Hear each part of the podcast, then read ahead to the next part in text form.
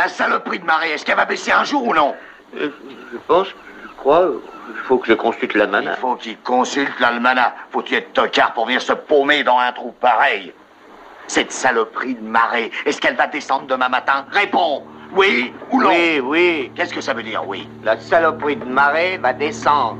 À quelle heure Je sais pas, il faut que je vérifie.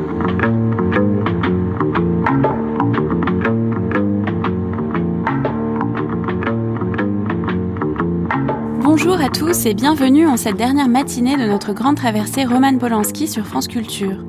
Toute la semaine, nous avons évoqué la vie tourmentée et l'œuvre habitée du cinéaste et nous poursuivons la réflexion ce matin avec à 10h un débat sur l'affaire Polanski, celle qui éclata en 1977 lorsque le cinéaste alors installé à Los Angeles fut accusé de viol puis condamné pour détournement de mineurs. Une affaire qui rebondit en septembre 2009 avec son arrestation en Suisse sur une demande de la justice californienne.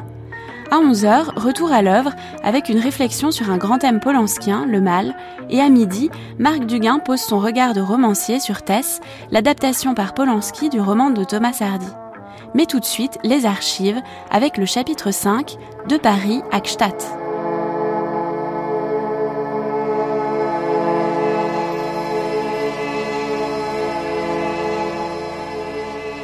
Au théâtre Paul Mignon, vous aviez la semaine dernière décerné votre étoile à un spectacle réjouissant, à la comédie française La Dame de chez Maxime de Feydeau.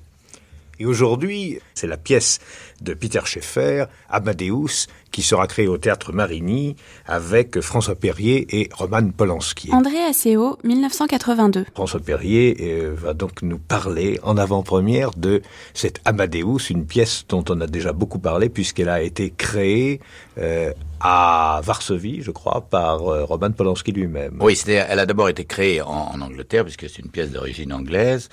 Et elle a été créée en Angleterre il y a, il n'y a pas tout à fait deux ans. Et puis, Roman Polanski l'a jouée en polonais, l'a montée. Euh, il a assuré la mise en scène et il a joué le rôle de Mozart, puisque la pièce s'appelant Amadeus, vous supposez bien qu'il il s'agit de Mozart. En fait, l'auteur euh, est parti hum, de ce qu'on pourrait appeler une anecdote, c'est qu'à un contemporain de Mozart, Antonio Salieri, musicien de talent et qui a obtenu toute sa vie un assez grand succès, en tout cas pendant toute la première partie de sa vie. C'est votre grand- rôle. Un grand succès, c'est mon rôle. Euh, c'est accusé et mort. Il est mort à 75 ans, par conséquent, très longtemps après Mozart, parce qu'il avait simplement 6 ou 7 ans de plus que Mozart, et comme vous le savez, Mozart est mort très jeune.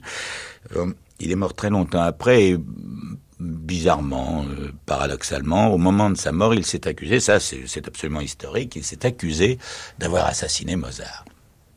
Et en fait, si vous voulez, le thème, c'est le talent, Salieri, le talent accompagné du succès, qui rencontre le génie et qui ne le supporte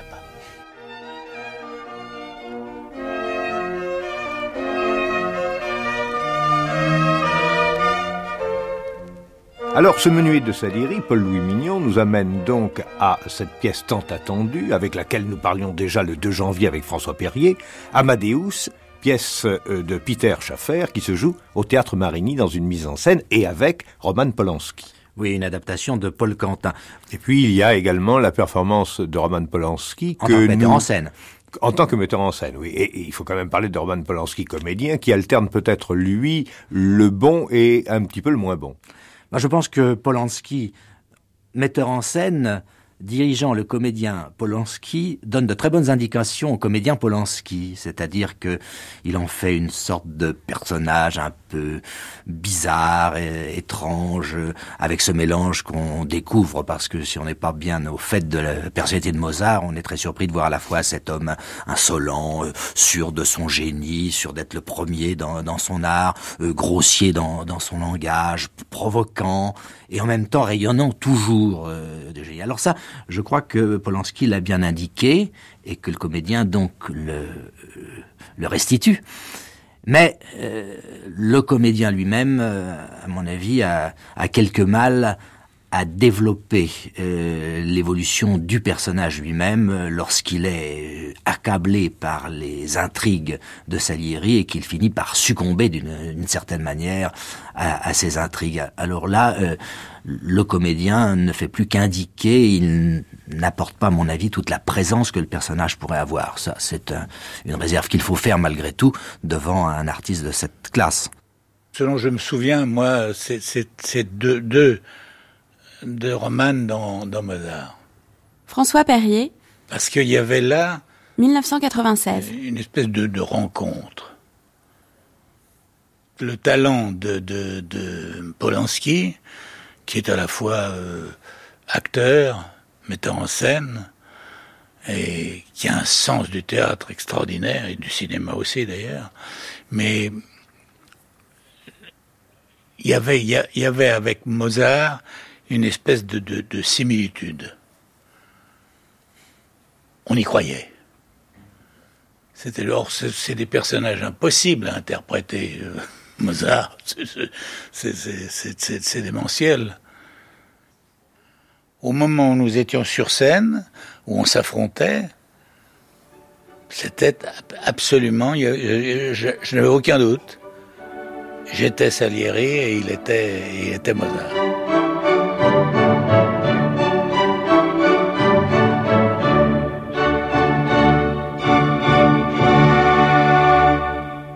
Ce Mozart que vous incarnez, est-ce que euh, il y a une identification Je sais bien que c'est une question un peu bateau, ça, de l'identification de l'interprète à son modèle, mais enfin, on ne peut pas ne pas la poser, surtout en ce qui concerne Mozart et vous, puisque un peu partout on fait cette comparaison entre l'enfant prodige surdoué, euh, qui paraît toujours plus jeune que son âge, etc., etc.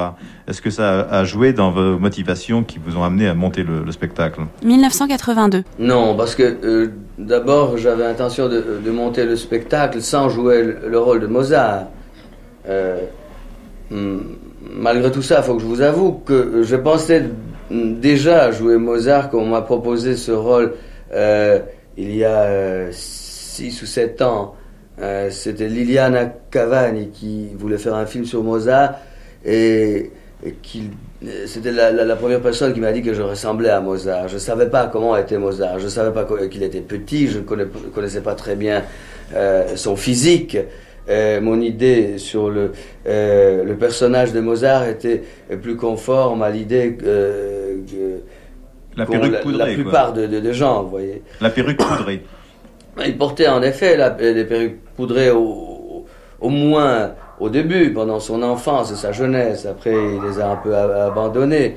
Mais, mais c'était pas, pas du tout le, le genre de personnage qui ressemble à, à euh, Chopin, par exemple, vous savez, un personnage calme, asthénique, qui traîne dans, dans les ombres de, des chaînes euh, euh, par, une clair, de, un clair de lune. Vous voyez, c'était pas du tout ça. C'était un homme très vivant, insolent, toujours en conflit avec son entourage, parlant un langage assez cru, même, même, même obscène souvent.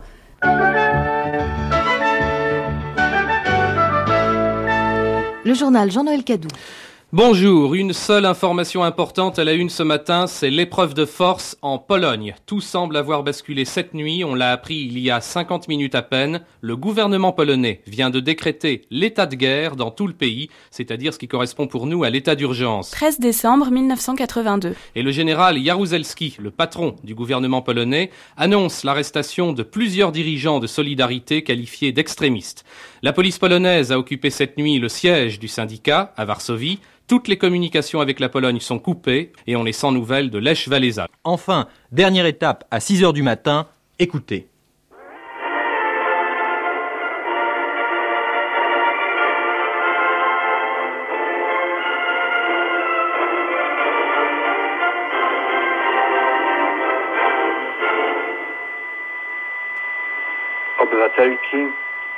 Obywatele Polskiej Rzeczypospolitej Ludowej.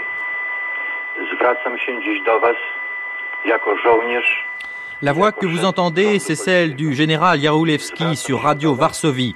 Je m'adresse à vous en tant que soldat et Premier ministre, dit le général, qui ne mentionne pas sa fonction de dirigeant du Parti communiste. Il annonce que l'état de siège a été proclamé à minuit. C'est la conclusion politique de la prise en main brutale du pays par les militaires. L'homme fort de Varsovie demande qu'aucune goutte de sang ne soit versée et affirme qu'il s'agit d'une affaire strictement intérieure. Peu après, les militaires coiffent tous les rouages de l'administration. L'espace aérien polonais est fermé. Aucun signe de résistance n'est signalé au cours des arrestations et des perquisitions à Gdansk ou à Varsovie. Il faut rappeler que de nombreux hommes politiques, des dissidents et la plupart des dirigeants importants de Solidarité ont été emprisonnés, sauf Lech. Les autorités lui ont donné le choix entre la prison ou la négociation forcée. Ronald Reagan est resté muet sur les initiatives que les États-Unis pourraient être amenés à prendre si l'Union soviétique intervenait directement en Pologne. Je souhaite conserver secrète, a-t-il dit, toutes les options possibles en cas d'aggravation de la crise. Ronald Reagan a également rappelé qu'il n'était pas naïf et que ces événements dramatiques n'avaient pas pu se produire sans le soutien de l'URSS. Il y a en ce moment, a conclu Reagan, un complot mondial pour me rendre chaque jour la tâche plus difficile.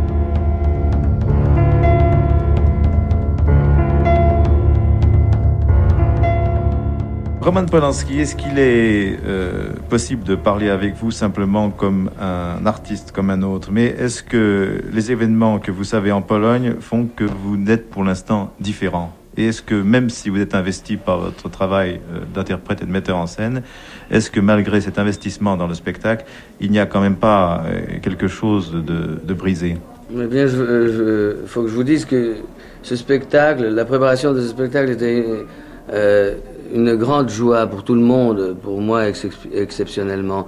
Et malheureusement, tout ça a été interrompu euh, le 12 euh, décembre. Il faut que je vous avoue que je ne pouvais pratiquement pas travailler pendant au, moins la première semaine de ce qui s'est passé. 1982. Et, Votre famille est là-bas Oui, ma famille est là-bas. mais c'est pas c'est pas seulement à cause de ma famille. Non, je crois. c'est mon père est vieux. Et, je crois que qu'ils vivent plus ou moins comme ils vivaient juste avant, hein, comme ils ont vécu la, toute, toute, leur vie. je sais pas ça, c'est l'ensemble de choses. Vous savez, je, comme je l'ai déjà dit, euh, je ne savais pas euh, qu'on peut ressentir ça d'une telle manière. Vous savez, à l'école, on apprend euh, souvent euh, les histoires de l'héroïsme de la nation, comme vous, les Français, vous, l'apprenez ici. et on a mal à comprendre comment on peut ressentir quelque chose pour la patrie qu'on ressent normalement pour une personne concrète. Ici, euh, j'ai compris ce que ça veut dire. Voyons, vraiment, on a mal, on, souffre pour ça.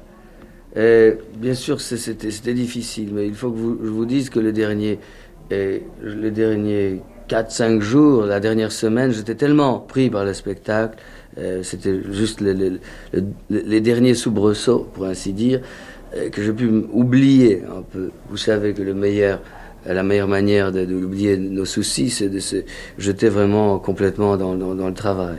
C'est vrai, mais puisque vous parlez d'oubli, vous n'avez pas l'impression que justement la Pologne en oublie et que le drame polonais est en train d'être banalisé et je parle Oui, mais, oui mais, il sera banalisé de toute façon. Moi, vraiment, sans être euh, foncièrement pessimiste, je ne vois pas euh, de moyen euh, d'échanger quoi que ce soit. Il suffit de, jeter un coup d'œil sur la carte du monde. Du monde. Euh, pour comprendre qu'il n'y a pas d'autre moyen. Que voulez-vous qu'on fasse euh, Ça, c'était comme ça et ça sera comme ça. Il y a une telle situation géographique. Il y a l'Union soviétique qui avant était la Russie. Euh, la Russie était, toujours une nation expansive. Et je ne crois pas que le caractère des nations change. je crois que la, nation ressemble d'habitude à un individu. Euh, si vous vous rappelez vos amis d'école, ils étaient petits, ils avaient un certain caractère, certaines personnalités, vous les revoyez aujourd'hui, ils ont des, des, des, barbes longues blanches, et ils sont toujours mêmes au fond, vous voyez, les, nations de même. Alors cette fatalité en tant qu'artiste d'origine polonaise, vous, vous l'acceptez? Que puis-je faire d'autre? Vous pensez que l'artiste a un pouvoir très limité en dehors de son art? Non, oui, je crois que, l'artiste peut peut-être faire penser, et c'est déjà beaucoup. Euh, les gens réfléchissent et leur attitude euh, change. Et l'opinion publique est très importante. Il n'y a pas de doute. Peut-être d'ici 40 euh, ans, 50 ans, ça, changera. Je ne sais pas. Je crois que le changement viendra du sein de l'Union soviétique même, et non pas de l'extérieur. Parce que des choses qui se passent en Pologne se passeront en Union soviétique, sans aucun doute. Je ne sais pas si je vivrai assez longtemps pour le voir, mais j'en suis persuadé. Car euh, si vous allez à l'Union soviétique, si vous parlez aux Russes, ils, vous demandent une seule chose euh, vendez-moi euh, vos jeans, combien coûte votre montre, quelle voiture vous avez chez vous. ils sont intéressés qu'aux choses banales, les choses qui intéressent tout le monde. Ils sont, ce sont des humains comme nous, comme tous les autres. C'est pour ça d'ailleurs que ce système ne fonctionne pas car il ne prend pas compte de la nature humaine. Or, la nature humaine, finalement, va vaincre.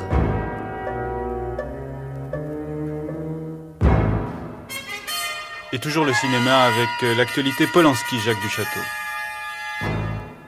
Alors, l'actualité Polanski avec euh, un livre, un film aussi qui ressort dans un nouveau montage, film très célèbre, c'est Tess d'après euh, Thomas Hardy. Ce livre, c'est roman par Polanski, c'est le titre exact donc de ce livre, roman par Polanski. Panorama, 1984. Et ce livre, bien, oui, il faut le dire clairement, est à la littérature ce que les carnets de la blanchisseuse sont au journal de Gilles. Il y a tous les hauts faits de la vie de, de Polanski euh, qui se tiennent euh, par la main, bien sagement, euh, rien de nouveau. Je ne sais pas si, je vais mettre ça au conditionnel, si Polanski est vraiment responsable de ce livre. Est-ce que même il l'a lu? Non, enfin, pas, ça paraît pas tout. Non, il y a deux mois, je sais pas, j'ai pas, j'ai pas, pas contacté M. Polanski encore, mais euh, ce que je peux dire, c'est qu'on peut croire en effet que c'est le, type de bouquin euh, qui se fait fréquemment aux États-Unis et qui se fait maintenant en France depuis quelque temps, et qui est écrit par un ghost, c'est-à-dire par un nègre, par un fantôme. Et en fait, euh, mais je crois que ça, doit, ça, a dû se faire à partir d'entretiens. Je crois que c'est pas quelqu'un qui s'est mis à imaginer. Je crois qu'il y a eu de, longs oh entretiens. mais quand on connaît un peu Polanski, je, je, je connais pas bien, j'ai rencontré. Ce qui est curieux, c'est que c'est tout à fait lui quand même, avec cette double face euh, en permanence. Oui, non, non, mais ce, que ça raconte. Et des... Non, Jacques, ce que je veux dire, c'est ce que ça raconte. Lui est un auteur, c'est-à-dire que que l'on prenne le couteau dans l'eau ou Tess, il y a des, des rapports thématiques tout à fait évidents. Qu'est-ce qui fascine Polanski? C'est la déchéance mélangé à l'arrivisme. Tout est là-dedans. Chinatown est un film de commande qui est peut-être son film le plus clair là-dessus, avec en même temps le mélange, disons, d'inceste, de rapport, disons, à la mort, et surtout une chose qui est importante. Quand vous dites qu'il veut ressusciter Michel Pérez, le cinéma de pirate, je pense pas que ce soit tout à fait ça. Il veut aussi défigurer ce genre tout le cinéma de Polanski défigure toujours. C'est pas pour rien que dans Chinatown, s'il vous plaît, c'est pas pour rien que dans Chinatown, Nicholson, qui est la vedette, qui est payée pour ça, elle a trois quarts du film avec le visage masqué par un bandage. C'est un truc qu'il y a dans tous ses films, depuis le début jusque Tess le dernier.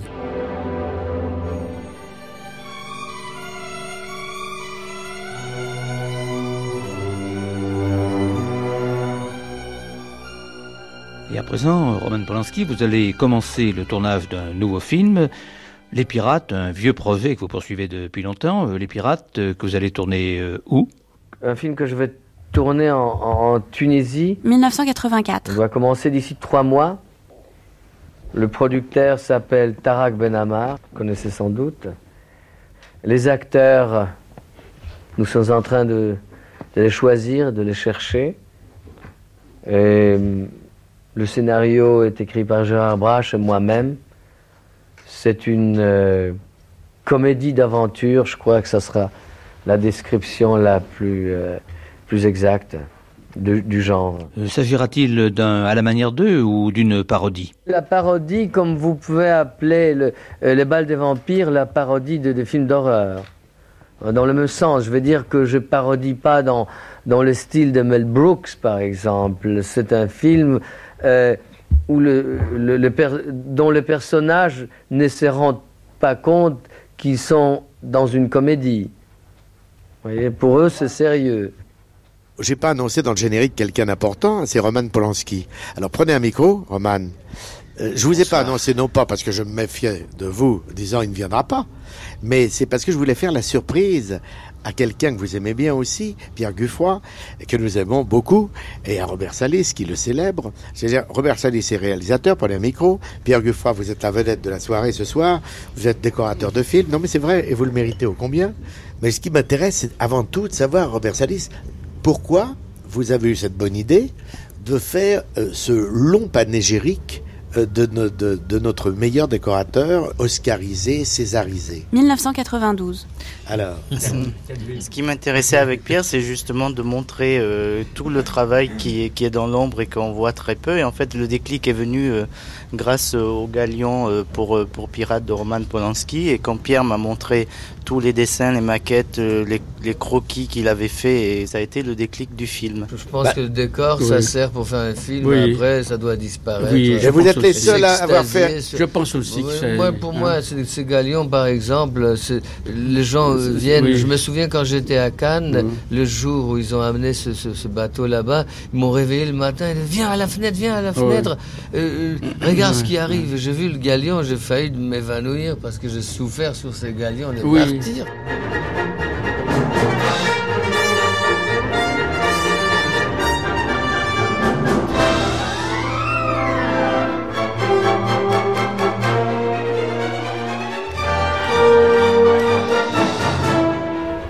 J'espère encore de faire, un- de faire mon film. Vous voyez, mon film. Je pense pas que je l'ai. euh, C'est quoi un bon film? C'est une film, fresque? c'est celui- de- qui sera la référence pour moi. 1996. Je l'ai pas encore fait. Il y aurait quoi dedans? Mais ça, Des pirates? idée. Du fantastique? Des meurtres? Du fantastique, peut-être, de pirate, euh, non, je pense pas. Je ne pense pas.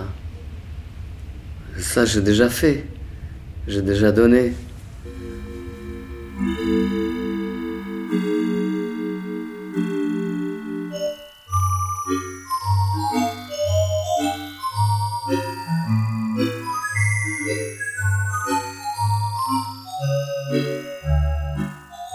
Alors bonjour Christiane Coendi, j'ai vu la métamorphose euh, il y a quelques jours, j'ai été absolument emballée par, euh, euh, par la pièce dans son ensemble, j'aime beaucoup Kafka, j'aime beaucoup la nouvelle bien sûr, comme beaucoup de monde, et je crois que c'est une totale réussite. Alors il faut dire que vous jouez la mère, il y a quatre personnages, Oui. il y a la mère, le père, la fille et le monstre, qui est aussi le fils tout d'abord. et Qui est le fils, et important, oui, enfin, en tout cas pour moi. Bien sûr, c'est le plus important. Et ce fils est joué par Roman Polanski qui fait là une, euh, je dois dire, une euh, performance parce que euh, je pense que beaucoup de gens connaissent cette nouvelle de Kafka, mais enfin ce fils se transforme en quelque chose de d'assez horrible et devient informe, un Et insecte, oui, on ne sait pas très bien. en fait, le, le fils se réveille un matin dans son lit, il est transformé en un, un horrible insecte. Alors, Voilà. le- dans l'œuvre de Kafka, on ne sait jamais exactement précisément ce dont il s'agit. 1988. Je ne sais pas quoi, un cafard ou... Dans la description, on a plus la sensation, d'ailleurs, si on la visualise, qu'il s'agirait d'un scarabée, mais la, la, la progression euh, euh, d'horreur, euh, enfin, de, de cette transformation physique, nous donne plutôt des, des impressions épouvantables, du genre vermine, bousier même, c'est le terme que C'est le terme qui est employé dans la- la dans- dans le texte, Voilà. effectivement. Il est vrai que dans en nous efforçant d'accomplir une, œuvre aussi formelle. Et euh, euh, évidemment, chacun d'entre nous, et je crois que c'est, vrai que euh, avec Roma, Roman Polanski y compris, euh, euh, mes partenaires et, moi-même avons euh, en, nous-mêmes comme ça beaucoup d'humanité. On s'est d'ailleurs retrouvés très très chaleureusement alors que nous n'avions jamais travaillé précédemment ensemble. Et, euh, et notre souci était à la fois d'accomplir cette euh, cette euh, voilà cette chorégraphie si l'on peut dire cette chorégraphie gestuelle cette euh, cette gymnastique gestuelle et en même temps de faire passer passer passer quelque chose de de, de très fort puisque le le, le thème euh, de Kafka et, et pour chacun des personnages il s'agit de, de de situations euh, telle qu'elle est proposée euh, extrêmement forte extrêmement dure douloureuse violente enfin bon Yeah.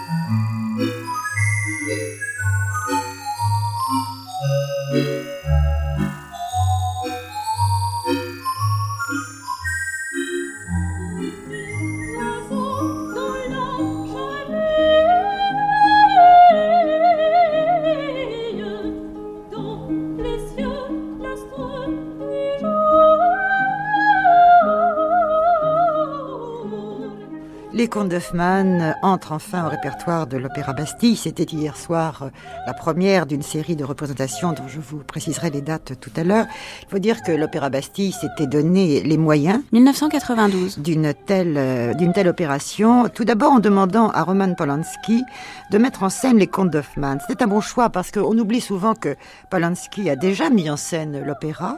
Il avait euh, réglé une production de Loulou, de Berg et de Rigoletto, de Verdi. Or, on sait que ce grand expert en et, vampire et sorcière de première catégorie se trouvait là confronté à toutes les énigmes de cet opéra, construit, on le sait, sur le fantastique, ou plutôt à la frontière extrêmement floue entre le réel et l'irréalité transcendée par le poète, incarné par Hoffmann. Alors pour conjurer toutes ces auras négatives et les, les malédictions de toutes sortes, eh bien Polanski a choisi l'humour. Il a choisi, bon, le fantastique également, mais ça, il a plutôt confié le fantastique à son éclairagiste Dio, qui est un des maîtres en la matière. Lui, il a choisi l'humour parce que, à travers l'humour, tout peut passer.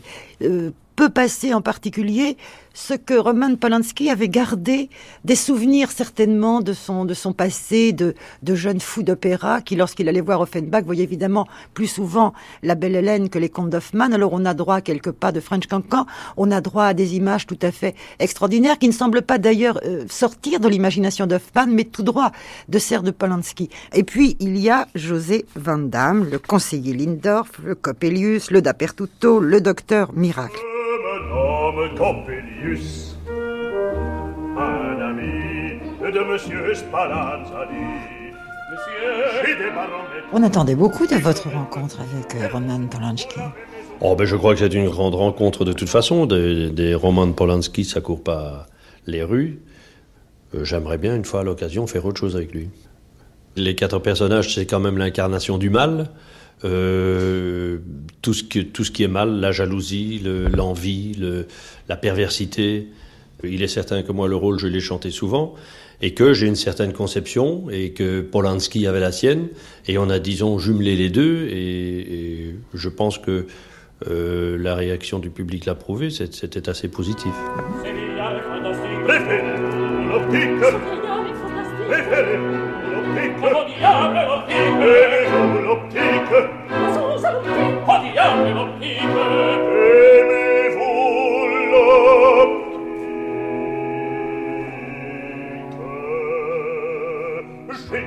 Pourquoi est-ce que vous fascinez, euh, vous intéressez autant les gens, Roman Polanski? Parce que quand on parle de vous, c'est jamais comme de quelqu'un d'autre, ce qui est un compliment, puisque ce qui doit être aussi assez agaçant dans la vie. Je, peux, je fais peut-être des films intéressants, ça vous a jamais Ça peut jouer. Oui, peut-être. oui, c'est peut-être pour ça. Mais il y a peut-être aussi autre chose, non? 1992. Entre autre vous et moi. chose, mais je ne sais pas, je suis charmant, non? Vous êtes charmant. Est-ce que vous avez déjà rencontré quelqu'un comme vous, Roman Polanski? Non, il n'y a pas d'autre. On est tous euh, uniques sur euh, ce globe, il paraît. C'est ce qu'on dit, oui. C'est ce qu'on dit, oui. Mais j'y reviendrai hein, dans le courant de l'interview. Je vais vous demander encore si jamais vous avez rencontré quelqu'un qui vous ressemblait un petit peu. Ça m'intéresserait bien. J'aimerais bien rencontrer. Euh, vous voulez dire physiquement Non, non, dans pas le physiquement, comportement Dans le comportement. Quelqu'un que vous auriez reconnu comme étant euh, proche de vous. Mais plus ou moins proche toujours, mais je me souviens pas là maintenant. Il faudrait que je réfléchisse la prochaine fois au prochain film. Je viendrai vous le dire. D'accord, en exclusivité, hein, s'il vous plaît cette fois. Alors, on revient au cinéma. Lune de fiel. C'est quoi le sujet du film? C'est euh, la possession de l'un par l'autre. euh, C'est quel C'est une histoire d'amour, tout simplement. Euh, C'est une, c'est l'histoire d'une passion euh, amplifiée, euh, l'histoire euh, d'un couple. Oui, enfin, vous dites c'est une histoire d'amour tout simplement. c'est pas exactement tout ce que j'y avais vu. Moi, c'est une, c'est une dérive de l'amour. C'est un excès Vous voyez, c'est pour ça que j'aime pas faire, faire la radio. On essaye quand même. Normalement, je montre les images, et les gens disent de quoi il s'agissait. Ici, on me demande que je le fasse moi, c'est ça qui est, qui est très irritant. Non, c'est c'est l'histoire d'un... Ah, j'ai euh, une ou deux interviews, j'ai dit que c'est une euh, autopsie d'une passion amoureuse. J'espère que les, et- et le spectateur va ressentir certaines choses sans euh, qu'elles soient euh, dites. Là, vous me demandez que je, je- je le dise, tout ça. Non, mais par exemple, je parlais du malentendu qui peut exister entre celui qui va voir le film et puis l'intention du réalisateur. Alors bon, Je comprends qu'on n'ait pas envie de parler de ses intentions puisqu'on a fait un film, donc a priori les intentions sont dans ça. le film. Mais est-ce que c'est très dérangeant, par exemple, s'il y a ce malentendu? Si par exemple vous, c'est pas un secret, euh, vous attendez, vous allez être papa euh, dans quelques mois, donc euh, en ce moment vous êtes dans un certain état d'esprit sûrement. Ça vous ennuierait qui est ce malentendu? Et Parce que j'ai ce qui dans- m'ennuie toujours, c'est qu'il y a une confusion entre le, le, le, euh, le, le cinéaste et son œuvre. hein. On confond euh, les acteurs déjà avec leur rôle. Souvent, quand quelqu'un joue euh, le rôle d'un méchant, il a des problèmes euh, euh, avec la douane ou avec la police des frontières. Et de même, le metteur en scène qui raconte une histoire, on se dit, mais c'est lui, il raconte sa vie parce qu'il a fait d'une manière tellement convaincante, vous voyez. Dans les euh, cas de lune de fiel, euh, on raconte, euh, on raconte l'histoire de, de deux êtres plus ou moins pervers. Certainement un de deux est très pervers. On raconte l'histoire de ces fantasmes. Or, ce n'est pas nécessairement mes fantasmes à moi, ce n'est pas mes perversions. Chacun un peu pervers, plus ou moins. Mais nous sommes pas tous les mêmes. Je n'ai pas de problème de, de ces couples-là. Je n'ai pas de conflit. Euh, c'est pour ça vous, vous, venez d'évoquer un, détail de ma vie privée. Enfin, un détail, c'est plus que ça. En effet, oui, nous, attendons un enfant. Mais ça n'a rien à voir avec, avec le film. Le, le- le couple, justement, n'a pas d'enfant. Euh, donc, euh, ça vous montre que mm, notre histoire se passe plutôt bien. Ça fait sept mois que je suis avec la même femme. Euh, j'ai des, de très belles perspectives. Euh, le, le couple de lune de fiel euh, commence à se détruire beaucoup plus tôt.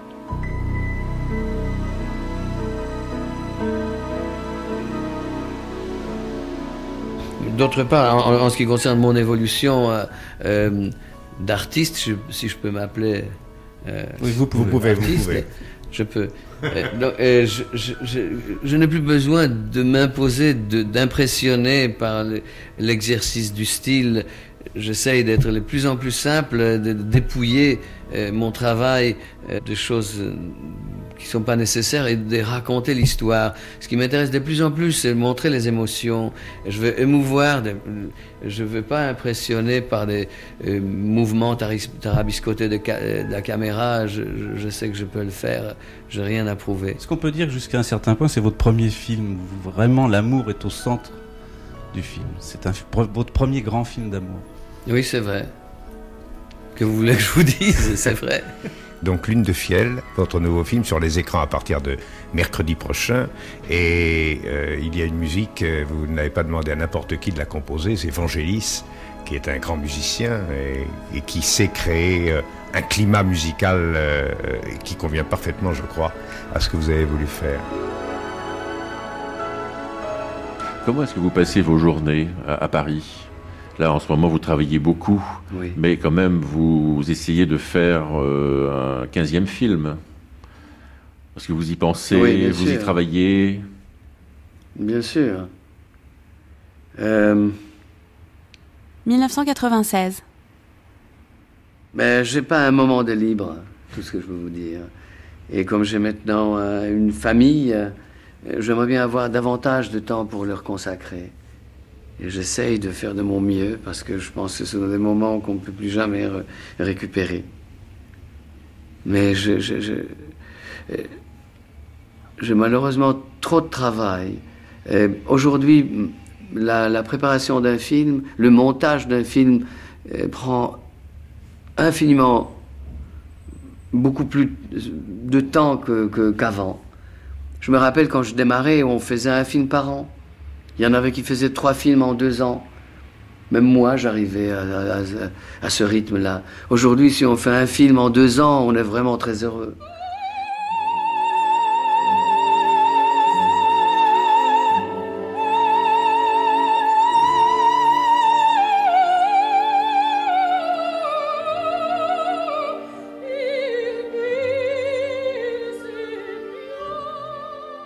C'est une pièce qu'on m'a proposée il y a, il y a plus d'un an. Mais avec do- euh, à deux, deux reprises, une, une fois encore il y, a, il y a six mois environ, euh, ou un peu plus peut-être, huit mois, mais chaque fois avec des, des interprètes que euh, je ne croyais pas juste pour jouer ce rôle de Maria Callas, qui est le rôle central bien sûr. Et lorsque Fanny m'a appelé en me disant qu'elle allait la faire, euh, j'étais tout de suite partant parce que je, je pense qu'elle est parfaite pour euh, jouer Callas. Il est mystérieux. Il est mystérieux, il est rapide. Il parle par énigme. Et je trouve pour une actrice c'est très intéressant. Parce que le temps qu'on met à décrypter une énigme, on trouve encore mieux. Que tout ce qui est haché comme un hamburger, bien sûr c'est plus facile, mais ça va plus vite après. Parce que si on a fait un effort pour comprendre, on l'oublie plus jamais. Et par rapport à Maria Callas, je pense qu'il a eu la même. C'est pour ça que ça m'a plu tout de suite, on- qu'il ne fallait pas être fidèle et euh, obéissant et limité et restrictif par rapport à Maria Callas. Maria Callas est un archétype. On ne fait pas un documentaire. On n'est pas à genoux devant quelque chose. Non, il a pris une liberté dans, euh, par rapport à, la lumière d'un phare, quand même. Et ce phare, c'est Maria Callas.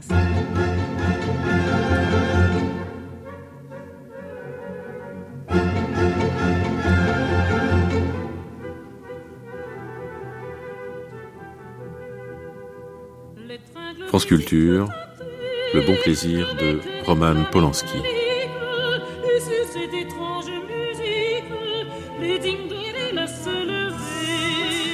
1996.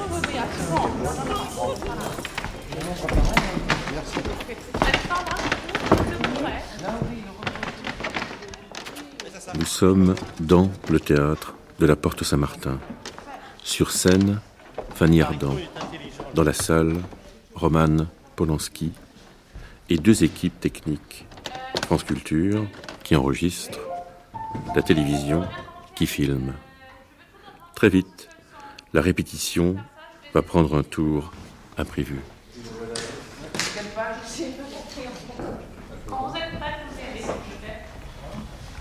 Je veux tout entendre dans ce seul son haut. Vous pouvez me faire ça? Je vais essayer. Non, ça suffit pas d'essayer. Faites-le au théâtre, on n'essaye pas. Les gens ne sortent pas de chez eux pour vous regarder essayer, ils viennent pour vous voir faire. Oui, entrez, vous pouvez venir. Pardon, Sophie. Avanti, avanti. Théâtre, c'est pas fait non plus pour les gens qui aiment rester dans leur tour d'ivoire. C'est ça qu'on fait Ça ira. On est sans arrêt dérangé. Mais c'est vous qui me l'avez demandé Oui, en effet, c'est un cours. Je vous donne un exemple. Vous êtes en train de chanter votre aria et eux, ils construisent un décor en coulisses. Je construis pas de décor. Vous voyez, oui. Ok. euh, euh, je suis désolé, mais je crois que vous êtes beaucoup trop loin de. de, de, de- et vous perchez pas sur lui, vous entendez, je sais ce que ça. ça bon, là, vous voyez ce qui se passe maintenant, alors. euh, et là, pour, pour vous, le son, comment vous prenez d'ici le son? C'est pas bon, ça. C'est, euh, on aura ce qu'on voit toujours à la télévision. C'est pour ça que je veux pas de, de, de, de, de- de théâtre à la télévision. Pour ça, je veux jamais voir des extraits de télévision, parce que c'est insupportable euh, pour moi, vous voyez mais alors, ou vous leur donnez des micros et cravates, vous montez sur scène, ou vous les perchez vraiment de près pour avoir une présence de voix. de monter sur scène tout à l'heure. Mais allez-y, vous montez sur scène, vous faites ce que vous voulez, mais, mais c'est surtout le, le- le- vous savez, le, le, euh, l'image, euh, ça ne regarde pas. Vous la faites comme vous voulez, c'est votre problème. Je ne peux pas vous dicter, mais je veux que le son soit bon. Et le son pris d'ici ne peut pas être bon. C'est inutilisable pour moi, vous voyez. Bon, vous pouvez me repasser ce que vous avez enregistré Je vais écouter, oui. Et je vais vous dire honnêtement si c'est bien ou pas bien. Parce que moi, Sur le petit pardon moniteur. C'est sur le petit moniteur. de- non, non, le, le son, l'image ne m'intéresse pas, le son. Voilà, repassez-moi ce que vous venez d'enregistrer. Sur le petit moniteur de mini la jack. caméra. Oui, mini Oui. jack ou sur vos, vos même vos. Je peux pas. Ah voilà, c'est mini jack, je vais bien, voilà. Sur le petit Parce que vous me dites que c'était bien, c'est ça Vous me dites que vous avez compris ce qu'il a dit l'acteur qui, est venu avec. euh, Qu'est-ce qu'il a dit Il a dit qu'on lui avait demandé de venir et que.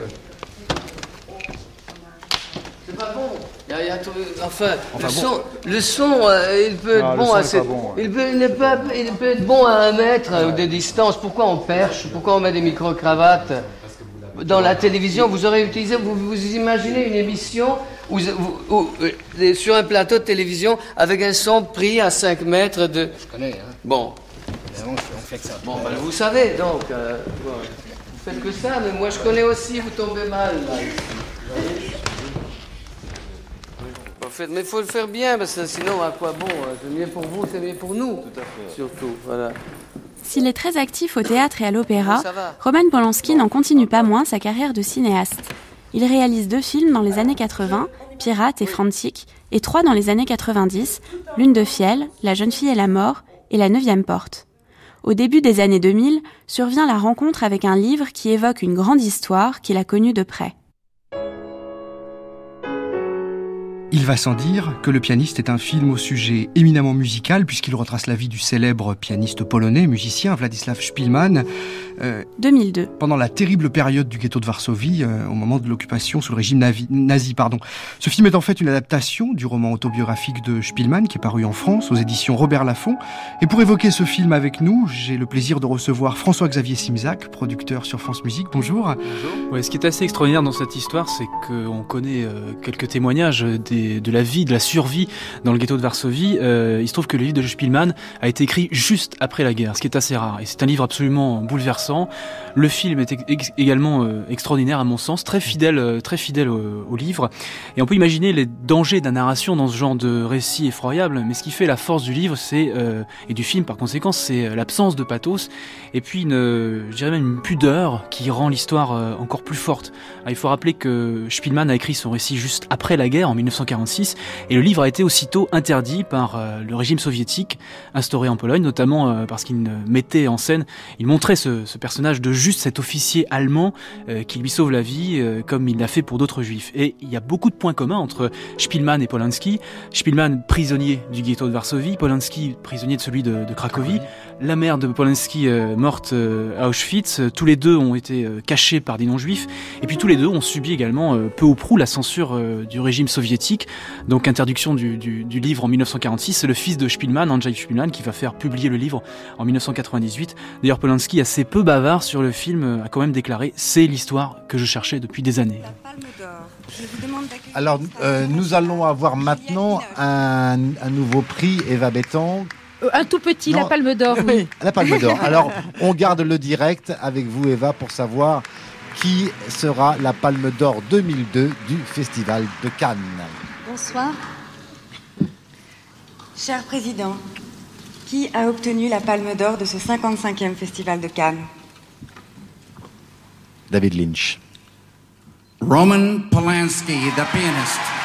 Voilà, il est 20h06, vous êtes en direct sur France Inter, le masque et la plume, toute l'équipe euh, avec Eva Bétan. Pour l'instant, toute la salle du Palais des Festivals applaudit Roman Polanski pour ce film dans lequel il y a, on peut dire, un comédien formidable qui est Adrian Brody. Je suis Polanski. honoré et ému euh, de recevoir un prix, ce prix prestigieux, pour un film qui représente la Pologne.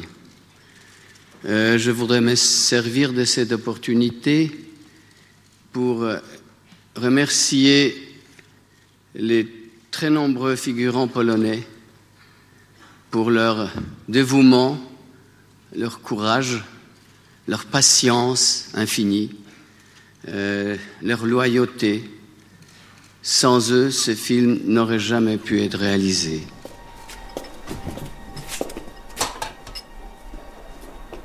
S'il vous plaît, monsieur, j'en voudrais encore. Quoi? S'il vous plaît, monsieur, j'en voudrais encore.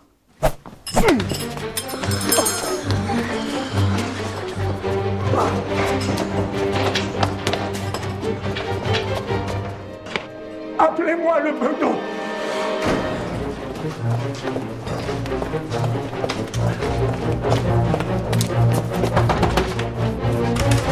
Monsieur Lipkins Je vous demande pardon, monsieur. Oliver Twist en a réclamé encore. Il en veut encore Reprenez-vous, monsieur Bumble, et répondez clairement. Dois-je entendre qu'il a réclamé encore après qu'il ait eu fini son repas? Oui, c'est ça.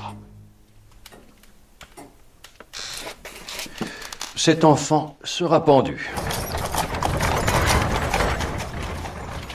Alors, ce qui, est, ce qui est frappant, c'est que Dickens a fait Oliver Twist au début de sa, de sa carrière, à 25 ans. Il a écrit le livre. Et vous, c'est après 17 films que vous faites, euh, vous faites cette adaptation. Et ce qui est intéressant aussi, c'est que Dickens a, comme, a, a fait ce film sur le, on peut dire, le, les bas-fonds de Londres, au moment où lui commençait à entrer dans la haute société londonienne. Il y a, il y a un, un paradoxe presque.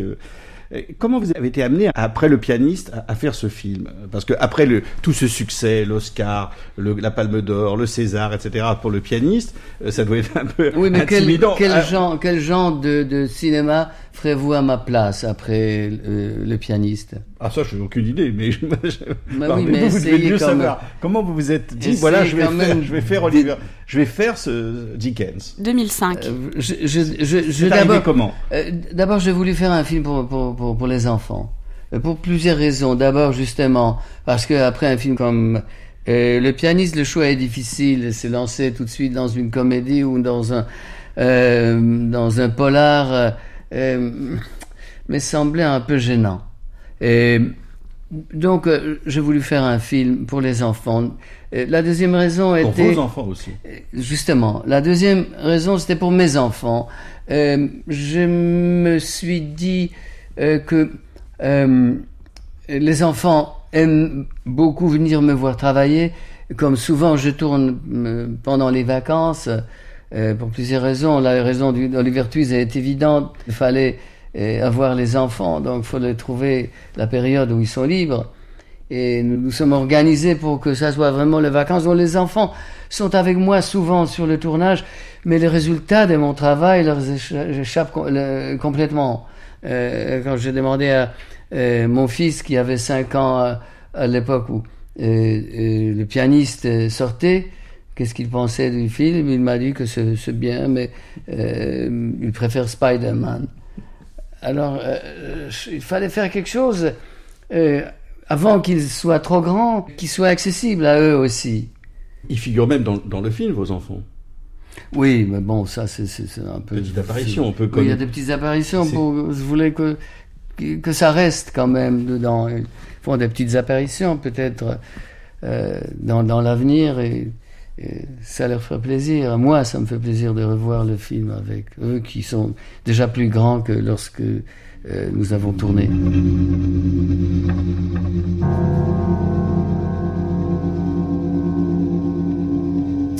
Roman Polanski rattrapé par son passé, le réalisateur a été arrêté ce week-end en Suisse.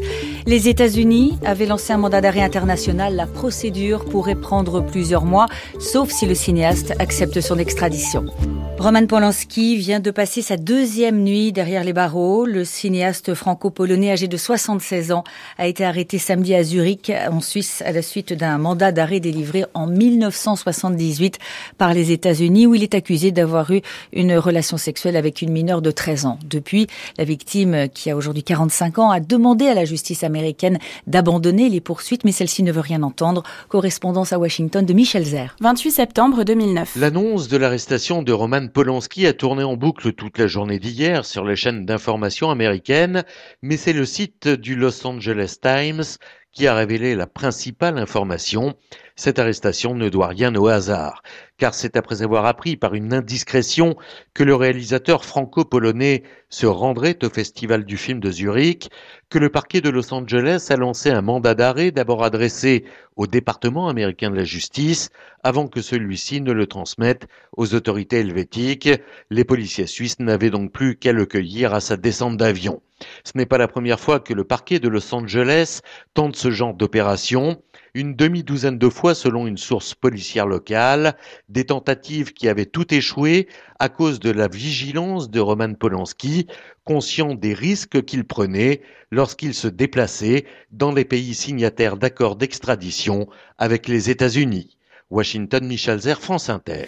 De nombreuses personnalités du monde du cinéma, mais aussi Frédéric Mitterrand, le ministre de la Culture, sont abasourdis par cette interpellation. D'ailleurs, la Pologne et la France envisagent de lancer un appel commun pour essayer d'obtenir sa libération. Bernard Kouchner, le ministre des Affaires étrangères, qui sera l'invité d'Inter à 8h20, euh, s'est entretenu avec son homologue suisse pour que l'affaire trouve rapidement une issue favorable à cette libération. Mais écoutez ce qu'en pense l'avocat euh, de Roman Polanski, maître Varluzel, interrogé par Nasser Madji. Même si les faits sont tout à fait anciens, c'est une situation assez délicate euh, dans laquelle il n'est pas certain qu'il obtienne la, la, la, liberté provisoire et il n'est pas certain non plus, et loin de là, qu'il puisse s'opposer victorieusement à son extradition compte tenu du fait que l'infraction n'est pas prescrite en droit américain, même si les faits datent de 1978, et qu'elle ne l'est d'ailleurs probablement pas non plus en droit suisse. Roman Polanski est incarcéré jusqu'au 4 décembre, puis libéré contre une caution de 4 millions et demi de francs suisses et pourvu d'un bracelet électronique. Il est assigné à résidence dans son chalet de Gstaad. Son dernier film, The Ghostwriter, tout juste terminé lors de son arrestation, sort dans ce contexte troublé. Mais au bout de sept mois, les Suisses renoncent à l'extrader et il redevient libre de ses mouvements le 12 juillet 2010.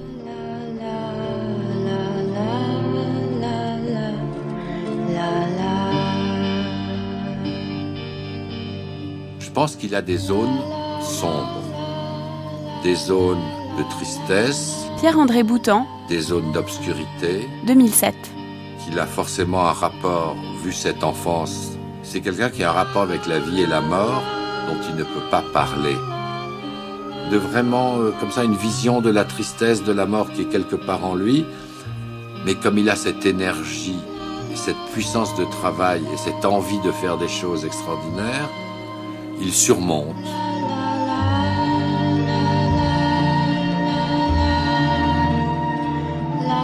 C'est la fin de cette dernière séquence d'archives. Un grand merci à Sophie Gillery de l'INA et à Haruyo Yokota. Prise de son, Sébastien Royer. Mixage, Pierre Mine. Une émission de Florence Colombani, réalisée par Céline Terce. La grande traversée Roman Polanski se poursuit sur France Culture avec à 11h le documentaire Roman Polanski et le mal. Puis à midi, Tess vue par le romancier Marc Duguin. Mais tout de suite, retour dans notre table ronde du jour sur l'affaire qui a défrayé la chronique en 1977 et à nouveau en septembre 2009, ce qu'on appelle l'affaire Roman Polanski.